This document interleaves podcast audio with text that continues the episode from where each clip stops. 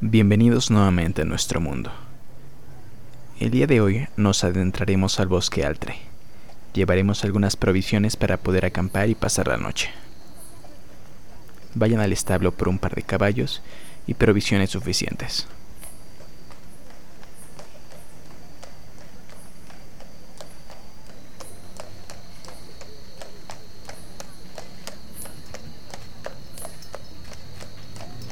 Bien, Estamos listos.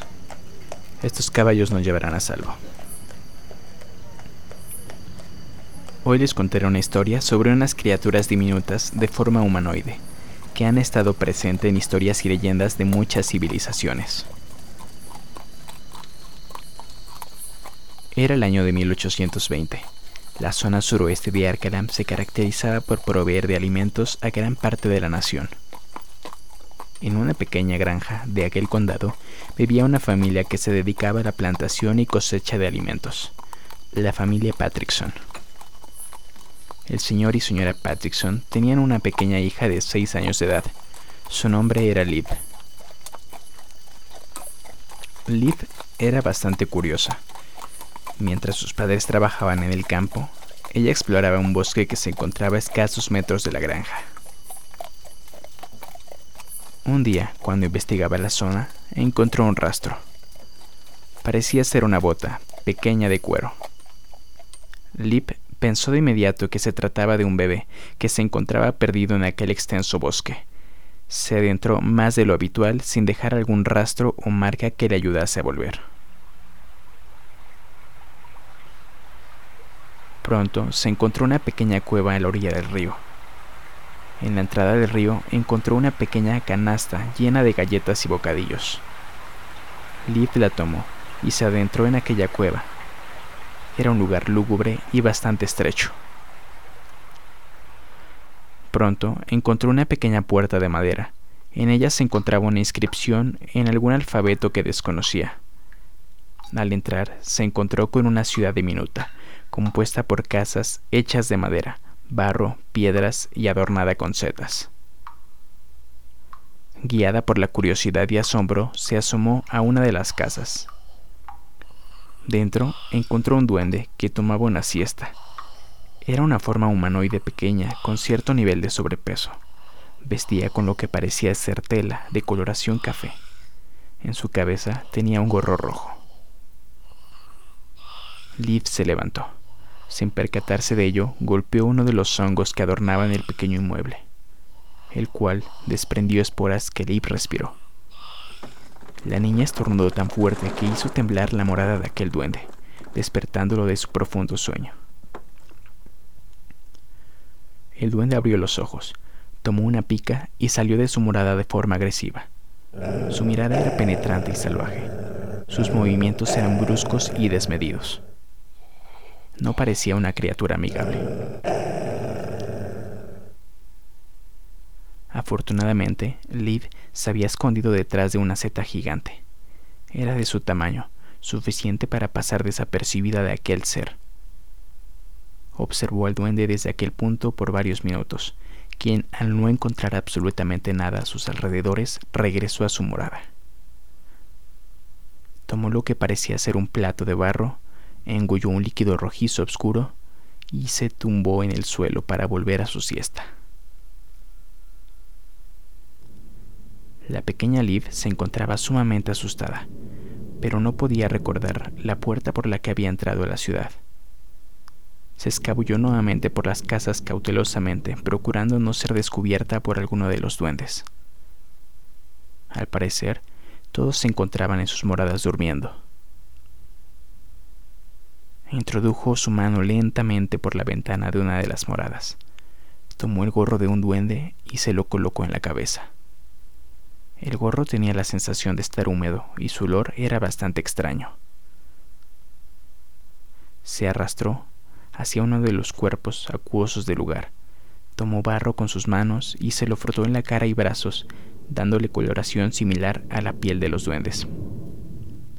No cabía duda se pensaba infiltrar en aquella aldea haciéndose pasar por uno de ellos.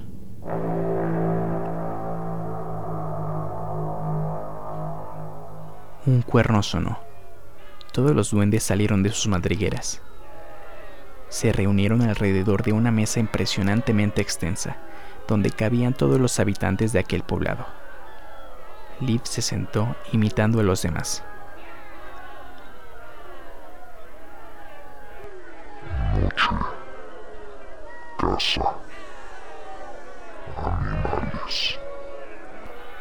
Gruñó el duende que se encontraba al otro extremo de la mesa. Al parecer, era el líder del clan de los duendes. Era mayor en tamaño y peso. Su cabello era canoso.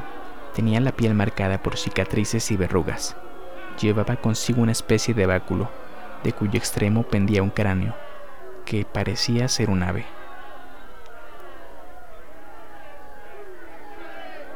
Una vez dicho esto, fue servida la comida jabalíes, ardillas y roedores rostizados con hierbas, sopa de hongos y setas, estofado de champiñones y brocheta de vegetales. Un verdadero festín para aquellas criaturas. Los duendes pusieron manos a los alimentos sin cortesía alguna. Liv apenas si probó el estofado de champiñones cuando en la mesa quedaron únicamente las sobras de los demás alimentos. Habiendo terminado, llegaron unos duendes más grandes y corpulentos, quienes devoraron todo lo que quedaba en la mesa. Posterior a ello, se sirvieron tarros de lo que parecía ser cerveza, dejando decenas de barriles en la mesa para que los duendes saciaran su sed. Tal parecía que aquel día era motivo de celebración. Las horas pasaron y los duendes comenzaron a jugar partidas de lanzamiento de dagas. Lip se limitaba a observarlos. Un cuerno sonó nuevamente. Algunos duendes corrieron por sus armas. Los más ancianos, niños y hembras, se resguardaron en sus moradas. Había llegado el momento de la cacería.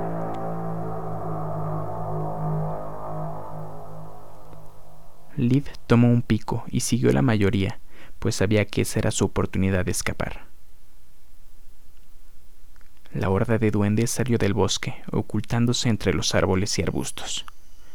A lo lejos divisaron un campamento de humanos. Se acercaron lentamente. Habían tres humanos durmiendo alrededor de una fogata. Liv lentamente se fue alejando de los duendes, procurando no ser descubierta. Se escondió tras un arbusto, observando la escena desde lejos. Los duendes estaban ya sobre los humanos. Se distribuyeron estratégicamente en grupos de cinco en cada uno de ellos. Esperaron la señal. Durante algunos segundos reinó el silencio.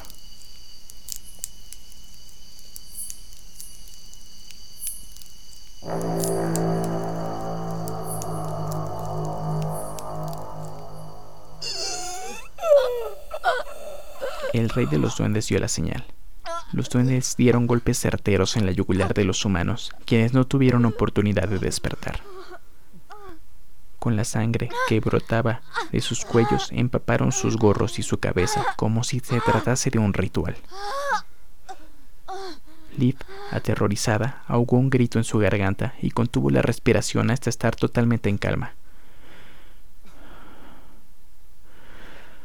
Comenzó a respirar lentamente y aguardó a que los demás duendes regresaban a su caverna. A las pocas horas partieron a su cueva con el botín.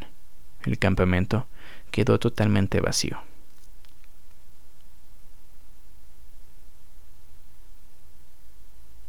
Los primeros rayos del sol cayeron.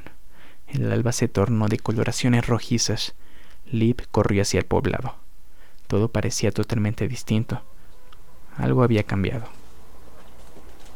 Corrió hacia la granja de sus padres y tocó la puerta con gran ímpetu. Abrió la puerta a un señor de aproximadamente 30 años. ¿Papi?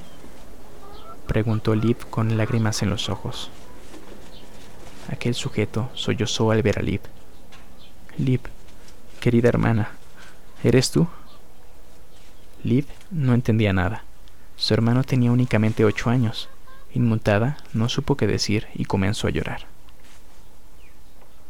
Papá, mamá, gritó Daven. Pronto salieron los señores Patrickson, quienes al ver a Liv no pudieron contener el llanto, la tomaron en sus brazos. Hija, ¿dónde habías estado? dijo el padre entre lamentos. No cabía duda, era su familia, pero nada era igual. Todo había cambiado. Era el año de 1842. Habían transcurrido 22 años desde que Liv se había adentrado en aquel bosque. La familia Patrickson recuperó a Liv y vivieron en armonía por muchos, muchos años.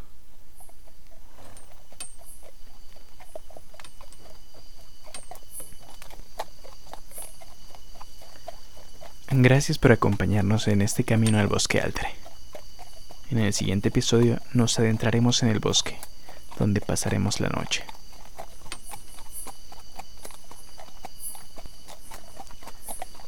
No olviden seguirnos en Facebook y Twitter, arroba Arcalam. Lleven consigo la bendición de los dioses. Hasta pronto.